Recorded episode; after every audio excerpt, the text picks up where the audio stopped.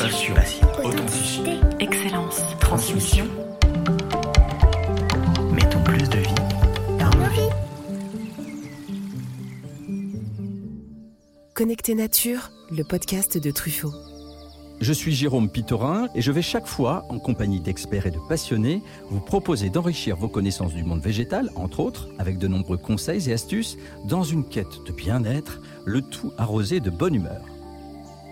Bonjour à toutes et tous, je suis très heureux de vous retrouver pour cette saison 2. Aujourd'hui, je serai en compagnie d'Hélène Falise pour parler de sa reconversion professionnelle, du village potager qu'elle a créé en 2018 avec son mari Étienne et du formidable impact social et environnemental de leur projet. Bonjour Hélène. Bonjour. Bienvenue, merci d'être venue jusqu'à nous et jusqu'à notre studio. C'est une première pour toi? Oui, c'est vrai, c'est une première pour moi. Bon, je te rassure, ça fait pas mal. Alors, je te présente brièvement. Tu es chef d'entreprise, exploitante maraîchère bio.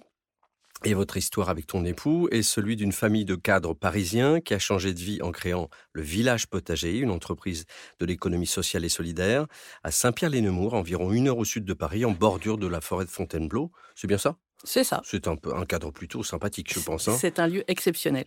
Alors, ma première question est rituelle, et c'est la même pour chacun, chacune de mes invités. Raconte-moi, Hélène, quel est ton premier souvenir, ta première émotion liée au végétal? Je crois que ce sont des balades en forêt. Euh, je me souviens être toute petite et tous les ans on allait faire des balades en forêt au moment, de- au moment des murs et on passait l'après-midi à récolter des murs et c'était devenu un rituel dans la famille avec euh, tous mes frères et sœurs. D'accord, donc déjà, il y avait le fruit, déjà, il y avait la gastronomie. Il y avait la dire, gourmandise. La gourmandise, en tout cas. Et puis il y avait, euh, il y avait cet, cet endroit un peu sauvage, Ouais. un peu euh, voilà, au milieu des arbres, au milieu de la forêt, c'était euh, assez magique. Donc, c'est associé aussi à la nature au sens sauvage, justement. hein. Oui, C'est important et aussi, aux ça. odeurs, aux odeurs de la forêt, qui m'ont toujours beaucoup marqué. Oui. C'est une forêt de quoi Tu te souviens quel type d'arbre il y avait? Je me souviens Non. plus. C'était souviens. où, tu as dit? Alors c'était en province, c'était près de Chalon-sur-Saône. Ok, d'accord. Bon, pas très loin de Nemours, en fait. Pas très loin. Pas très loin de Nemours. Alors, comme évoqué tout à l'heure, euh, vous avez décidé il y a cinq ans de changer de métier avec ton époux, mais aussi changer de vie, en vous reconvertissant dans un tout autre domaine et en créant ce village potager. Alors déjà, de quoi s'agit-il? Comment tout a commencé? Quel était l'objectif de cette nouvelle aventure? De quelle façon ont-ils acquis ces nouveaux savoir-faire? Leur projet rime-t-il aujourd'hui avec succès? Voilà le menu du jour et on va parler de tout ça ensemble. Et avant de parler de cet incroyable parcours, je voudrais que tu nous expliques qu'est-ce que ce village potager? Qu'est-ce que ça veut dire, ce- cette dénomination village potager? Alors le village potager, c'est un lieu euh, dédié à la transition écologique et à l'impact social. Euh, donc notre cœur de métier, c'est le maraîchage, le Mhm. maraîchage bio. Euh, on cultive 160 variétés de légumes sur 12 hectares. C'est énorme. Donc on est une- vraiment une, une grosse ferme en termes de taille, oui. Et on voulait aussi avoir un lieu, euh, au-delà de l'agriculture, hein, euh, sur lequel on puisse faire de la pédagogie et euh, partager euh, nos valeurs autour de la transition sociale, autour de la transition environnementale. Et donc on, on a aussi un, un village, d'où le nom du village potager, euh, où on accueille avec un grand gîte et on accueille euh, des particuliers dans nos gîtes à la ferme et aussi des entreprises pour des séminaires d'entreprises au vert. D'accord, donc beaucoup de choses très variées. Mhm. hein, euh, et en même temps, vous accueillez aussi beaucoup de, de- de personnes en formation, si j'ai cru comprendre. Donc c'est un lieu d'apprentissage, un lieu de découverte et de pédagogie, et un lieu de partage aussi alors? Oui, alors dès le départ, on voulait aussi, on voulait avoir un impact social. Euh, donc on, on a été agréé assez vite entreprise insertion. Donc on a un tiers de nos effectifs qui sont des personnes en insertion qui, qui découvrent le métier du maraîcher, qui découvrent la terre euh, et qu'on va accompagner pendant plusieurs mois pour, le, pour les former. Et puis euh, on essaye, dès que l'occasion se présente, euh, d'ouvrir les portes. Euh, on organise beaucoup de portes ouvertes pour euh, transmettre, euh, expliquer euh, ce que c'est que l'agriculture durable, hein, expliquer euh, le travail de, de maraîchage. hein. Mhm. Et donc, on, on organise souvent des portes ouvertes, on accueille des écoles, on accueille des curieux euh, qui veulent découvrir tout ça. Et, et- et des clients aussi qui viennent acheter votre production, quand et même. bien sûr, des hein, clients évidemment. qui viennent avec la, à la boutique, à la ferme. Évidemment. Raconte-moi pourquoi vous avez souhaité quitter vos très bonnes situations de cadre sup, en fait, à Paris, vous étiez, pour vous lancer dans un tel projet. Qu'est-ce qui a été le déclic? Alors, au départ, on voulait euh, créer une entreprise qui ait de l'impact. sans trop savoir ce qu'on voulait faire, mais on voulait on voulait être utile, on voulait euh, avoir une, entreprise euh, sociale et solidaire. C'était les années 2015, c'était un peu le, début de l'économie so- sociale et solidaire. On s'est intéressé à tout ça et on, avait deux envies. Étienne, mon mari, il était intéressé par le côté social, donc créer une entreprise qui crée de l'emploi. Et moi, c'était vraiment le côté environnemental qui m'intéressait. Mmh. Et donc, euh, on a eu l'opportunité en fait de découvrir euh, l'agriculture un peu par hasard lors d'un grand voyage euh, qu'on a fait euh, aux Philippines. Ça s'invente pas. Et on a, on a découvert l'agriculture et on, s'est rendu compte à ce moment-là de l'impact extraordinaire que ce métier avait sur les gens, sur l'environnement, l'impact pour un territoire. Et on s'est dit bingo, on, on va faire ça. D'accord, mais c'est très ambitieux parce que je, je crois vous n'étiez pas du tout dans ces domaines-là. Qu'est-ce que vous faisiez concrètement? Alors non, on n'était pas du tout dans ces domaines-là. Euh, Étienne, il, il était industriel, il dirigeait un groupe verrier. Et moi, j'étais directrice marketing d'une filiale de la SNCF. Donc rien à voir. On était, je pense, quand même euh, tous les deux ra- rapprochés par la nature et par cette envie de, de, de créer ensemble une entreprise. On avait déjà créé une entreprise ensemble euh, il y a quelques années, donc on savait que ça, que ça fonctionnait. D'accord, vous pouviez travailler ensemble. C'était ça le, la chose aussi importante à savoir. C'est vrai. Euh, quelles convictions ont animé et motivé votre nouveau choix de vie finalement? Alors, dès le départ, on- en choisissant le maraîchage, évidemment, l'agriculture biologique, vu qu'on voulait avoir un impact environnemental, c'était euh, évident pour nous. Mais on voulait aller plus loin et notamment euh, développer une agriculture durable. Euh, donc, s'appuyer beaucoup sur l'agroécologie Ouais. voilà, qui est un- euh, lié à la permaculture. Donc l'agroécologie, pour nous, ça se, ça se déploie sur euh, deux piliers au sein du village potager. Le premier pilier, c'est la biodiversité. Mhm. Donc on encourage la biodiversité, on, plante, on a planté des fleurs, on a planté des arbres, vraiment tout ce qu'on peut euh, faire pour euh, notamment nourrir les insectes et faire en sorte que euh, ces insectes, qui sont des insectes auxiliaires, euh, protègent nos cultures, on le fait. D'accord. Et pour le coup, on est dans un environnement extraordinaire parce qu'on est entouré par la forêt. Et le deuxième pilier, c'est la vie du sol. Et ça, c'est vraiment fascinant. Le sol vivant, à quel point un sol vivant peut protéger les cultures, faire en sorte que les légumes se développent euh, sans, avec peu de maladies. Et donc, pour, pour, pour favoriser cette vie du sol, il faut mettre en œuvre des pratiques agricoles, il euh, faut nourrir le sol, il faut éviter de le travailler. Et ça, c'est vraiment très innovant. Et donc, euh, c'est ce qu'on essaye de faire petit à petit au sein de nos pratiques. Alors bon, on pense évidemment, euh, par exemple, au ver de terre, qui est un acteur. euh, on a eu un, podcast dé- dédié à, cet animal fantastique. Euh, une fois l'idée identifiée et que le projet était en cours d'élaboration, il a fallu apprendre un nouveau métier pour vous, acquérir de nouvelles compétences. Comment ça s'est passé ça hein? Alors, on a passé déjà tous les deux nos diplômes agricoles. Donc, c'était très sympa de retourner un peu à l'école après euh, toutes ces années de vie active.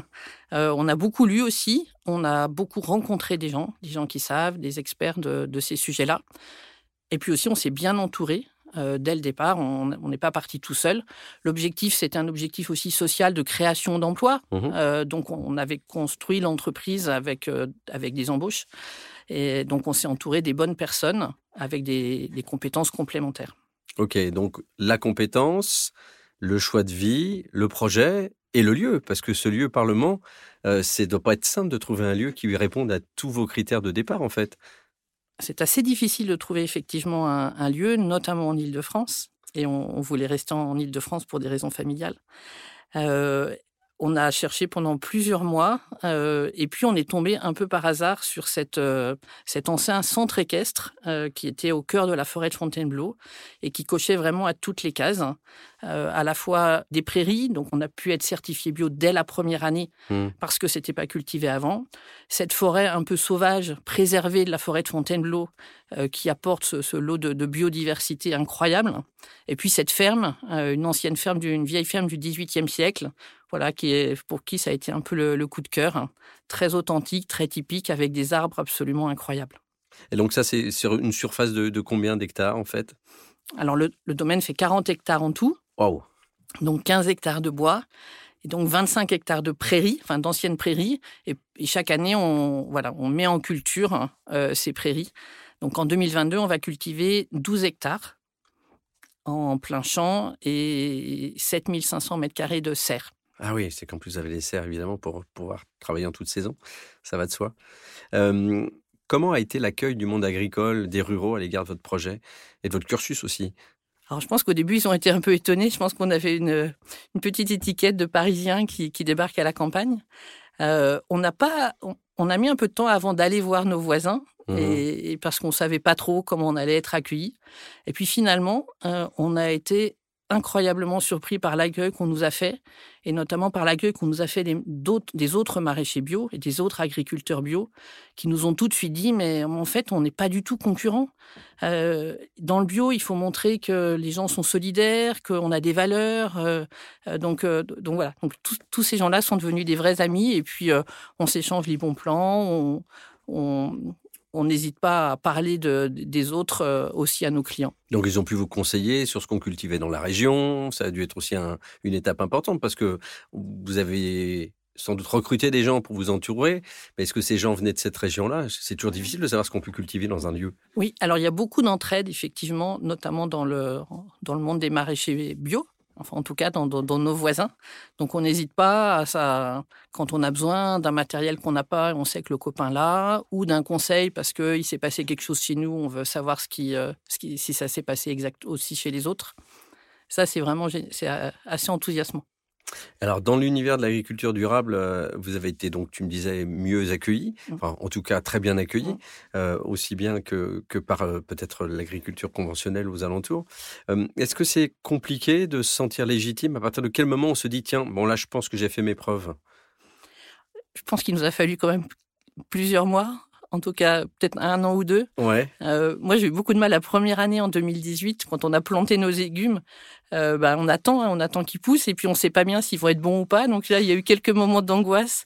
Et puis, euh, bah, au bout de, au bout de quatre mois, les premiers légumes étaient là, ils étaient bons et on s'est dit waouh, ça c'est super, ça marche. Mmh. Et c'est, c'est des moments assez magiques.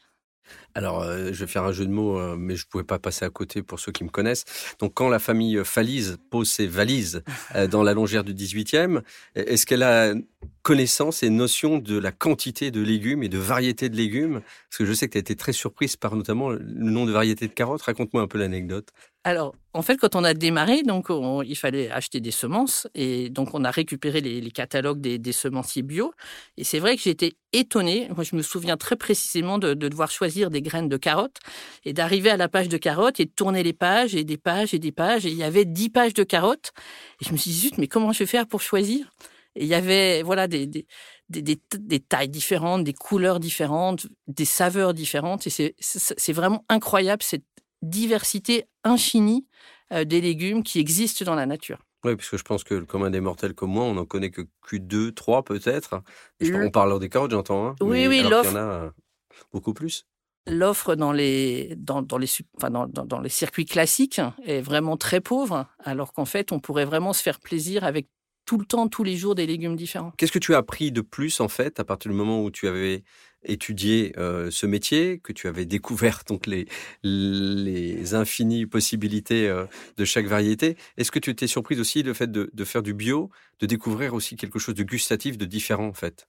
Alors, sans aucun doute, ça, ça c'est sûr que les, les légumes bio, alors bio et surtout les légumes qui sont, je dirais, cultivés avec amour, avec du temps, avec des pratiques agricoles respectueuses, ça n'a rien à voir et c'est tellement différent.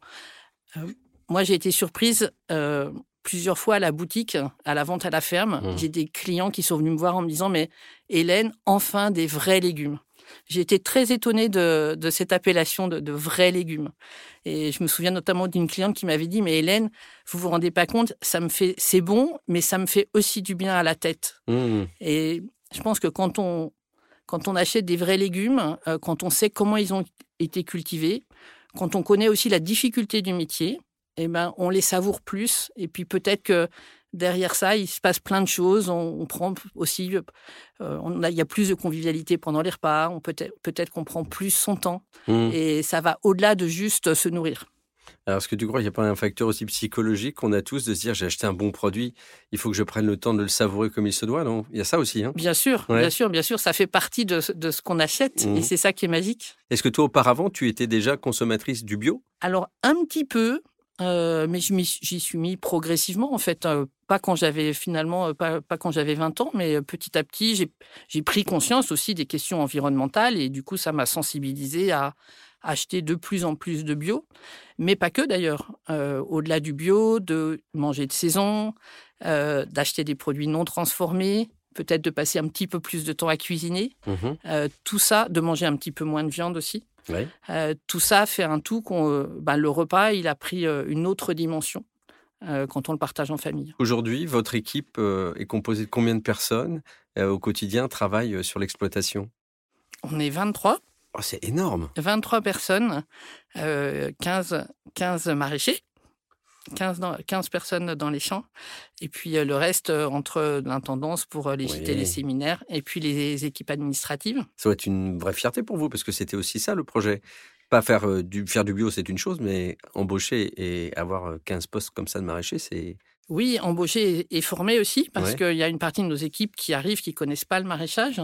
Donc, on passe beaucoup de temps pour euh, leur, leur expliquer, leur montrer, vraiment les former et, et de voir, ben, au bout d'une saison, deux saisons, ils deviennent autonomes, ils, ils ont vraiment acquis des compétences, acquis un nouveau métier. Et puis après, ils, ils pourront soit s'installer, soit aller travailler ailleurs. C'est euh, c'est très valorisant, oui. Et alors, est-ce que vous avez, euh, vous de votre côté, euh, toujours aussi cette soif de découvrir, d'apprendre, euh, ou est-ce qu'on a le temps de, de, de, de- de se pencher vers quelque chose de, nouveau pour renouveler des choses, ou est-ce que vous êtes pris dans un, dans un rythme qui est tellement dense que ça vous laisse pas le temps de ça? À Alors, ça, en tout cas. Le maraîchage, il faut des années pour vraiment le vraiment l'apprendre. On est tout le temps en train d'apprendre. Nous, et, nous évidemment, mais, mais aussi nos maraîchers expérimentés, ils continuent encore d'apprendre. Quand on fait 160 variétés de légumes, il, peut se passer plein de choses. Tous les ans, il y a les climats aussi différents, avec euh, des printemps euh, plutôt euh, plutôt bons ou des printemps plutôt pourris, ou etc. Donc donc on est tout le temps en train d'apprendre. Alors, est-ce que qui- sont les, les- qui sont vos clients? Parce que 160 variétés sur euh, plus de 10 hectares, à un moment donné, il faut quand même vendre cette marchandise, cette bonne marchandise. Qui sont les, les personnes qui vous achètent ça? Donc nous, on travaille principalement en circuit court. Oui. et en vente directe. Donc évidemment la vente à la ferme, mais euh, donc ça c'est vraiment la vente directe. En circuit court, on a les euh, les AMAP. Donc on a on distribue nos légumes dans neuf AMAP, Mhm. principalement Paris Sud et Première Couronne Sud et Est. Donc ça, ça représente euh, presque 60% de nos débouchés. Mhm. Et après, on a des débouchés un petit peu plus longs avec euh, des coopératives et des distributeurs. Ok. Et là, on est en train de développer tout ce qui est restauration collective, euh, parce qu'il y a aussi un grand enjeu, gros enjeu de mieux nourrir nos enfants et de mettre plus de bio dans nos cantines. Exactement, oui. Voilà, donc on est en train de travailler avec notamment euh, la restauration collective vraiment ultra locale du Mhm. sud Seine-et-Marne, pour voir comment on pourrait mieux travailler ensemble. Voilà. La difficulté reste toujours euh, le, le côté économique, puisque c'est le bio reste quand même un peu plus cher que le, que le conventionnel. C'est normal, il y a plus de travail, il y a plus de contraintes aussi. Comment vous allez réussir à, démocratiser ça, par exemple, pour les collectivités notamment? Comment, vous allez arriver à, les convaincre de mettre un peu plus cher? Comment ça se passe? Alors déjà, on est aidé par la loi, par la loi Egalim qui, qui démarre vraiment cette année euh, au 1er janvier 2022. Euh, je pense qu'il y a beaucoup de... Nous, on a, on a rencontré... Enfin, il y a beaucoup de demandes. Il y a- les gens ont, vraiment envie d'aller là-bas, donc on travaille avec eux sur euh, euh, comment on, on peut euh, ajuster effectivement le prix, qui est un, un- paramètre important pour les cantines. Et puis le côté logistique aussi, Mhm. euh, parce que notre deuxième métier, c'est la logistique. Il faut Mhm. produire les légumes, mais après, il faut les livrer. Euh, c'est du frais, c'est de l'ultra frais. Euh, c'est vrai qu'une salade qui est récoltée le matin, ben, si elle peut être euh, euh, le soir dans l'assiette, c'est super. Mhm. Voilà, donc comment on optimise les tournées pour pouvoir gérer nos contraintes et les leurs. Alors, je reviens toujours sur, sur ces 160 produits, euh, ce qui me paraît, moi, énorme. Je ne sais pas si je connais 160 légumes, j'ai jamais fait le compte. Euh, quels sont les, les- les légumes, notamment, que, que tu produis, qu'on connaît moins? Alors, déjà, on fait beaucoup d'aromates. Moi-même, j'ai découvert plein d'aromates que je connaissais pas. Par exemple, on fait du thym, du thym citron et du thym orange. Putain, orange, Mais je sais qu'il y a d'autres encore, plein de variétés de thym qui Uh-huh. existent. On fait de l'hélicryse, euh, euh, L'hélicryse de, de l'hélicryse. ça, Ça- ressemble à quoi? Alors, ça s'appelle aussi l'herbe à curry parce que ça a un petit goût de curry. Ah, ouais, d'accord. Euh, donc dans les aromates, c'est aussi voilà, c'est très divers. Euh, mais mais même euh, même au sein d'un légume qu'on connaît, en fait, une tomate ou une courge, par exemple, il y a plein de variétés différentes et on peut se faire plaisir avec des formes, des couleurs, Bah oui. des saveurs. Évidemment, on parlait des, des carottes tout à l'heure. On, on pense qu'à la carotte orange, alors qu'il y en a quasiment de toutes les couleurs, des très sombres, des violettes, des presque des noires, des, des- des blanches, des jaunes. Est-ce que, est-ce que ça, c'est aussi, ça a été une découverte pour toi quelque chose que tu veux mettre en avant aussi dans, dans ta production? Oui, parce qu'on peut se faire, en fait, on peut vraiment se faire plaisir. Moi, je compare ça avec, on, on est un pays de fromage, et il y a une diversité infinie de fromages, et on adore d'avoir un, un- un beau plateau de fromage avec euh, des fromages fermiers, des fromages de toutes les régions. Ben, c'est pareil avec les légumes, en fait. Mhm. On pourrait faire des plats, euh, mille plats différents avec, euh, avec, avec des légumes différents. et pas se contenter euh, d'un seul, d'un seul petit fromage industriel éventuellement. Voilà. Exactement. C'est ce qu'on- ce a souvent comme, euh, comme produit euh, à l'achat. Est-ce que au regard de votre parcours, toi et Étienne, vous, retirez une vraie fierté d'avoir su relever ce défi qui était quand même quelque chose d'ambitieux avec le recul? Je ne sais pas si vous, vous rendez compte de ce que vous avez accompli. Je suis pas sûre qu'on s'en rende encore compte. Euh, déjà, ça, reste assez récent, ça fait cinq ans.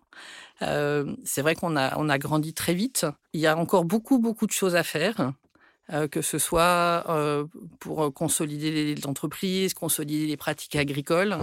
Euh, donc on est euh, voilà, on est encore sur ce chemin. Euh, nous, ce qu'on voudrait, c'est avoir encore plus d'impact et notamment euh, encore avoir plus d'occasions de, de parler de nos valeurs environnementales et sociales. Voilà, donc on est en train, par exemple, de dédier des lieux au sein du village potager pour encore plus sensibiliser les gens qui y passent. Donc avec euh, des bibliothèques, des panneaux, des choses comme ça. D'accord, donc toujours plein d'idées, de nouvelles idées. D'ailleurs, quels sont les, les, les projets en cours ou les projets à venir, euh, des choses que vous souhaitez faire euh, à, à moyen terme ou à long terme? Alors à moyen terme, il y a de nouvelles serres. Euh, parce qu'on s'aperçoit si on veut euh, à la fois produire euh, tout, produire l'hiver, avoir des primeurs, il, il nous faut plus plus de surface couverte. Donc ça c'est un projet qui va qui va être construit euh, à la fin de l'année. Et puis ce projet autour de la sensibilisation.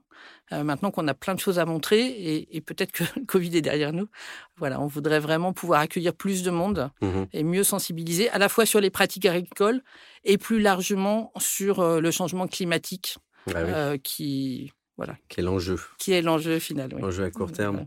Voilà. Euh, que- quels sont les, les écueils et les difficultés que vous avez rencontrés Parce que là, c'est vrai qu'on on met en avant tout ce qui a été réussi, mais j'imagine, euh, moi, à t'écouter, j'ai envie de me dire, bah, tiens, demain, je vais faire ce qu'elle fait, ça a l'air facile. Et non, c'est pas le cas, j'imagine. hein.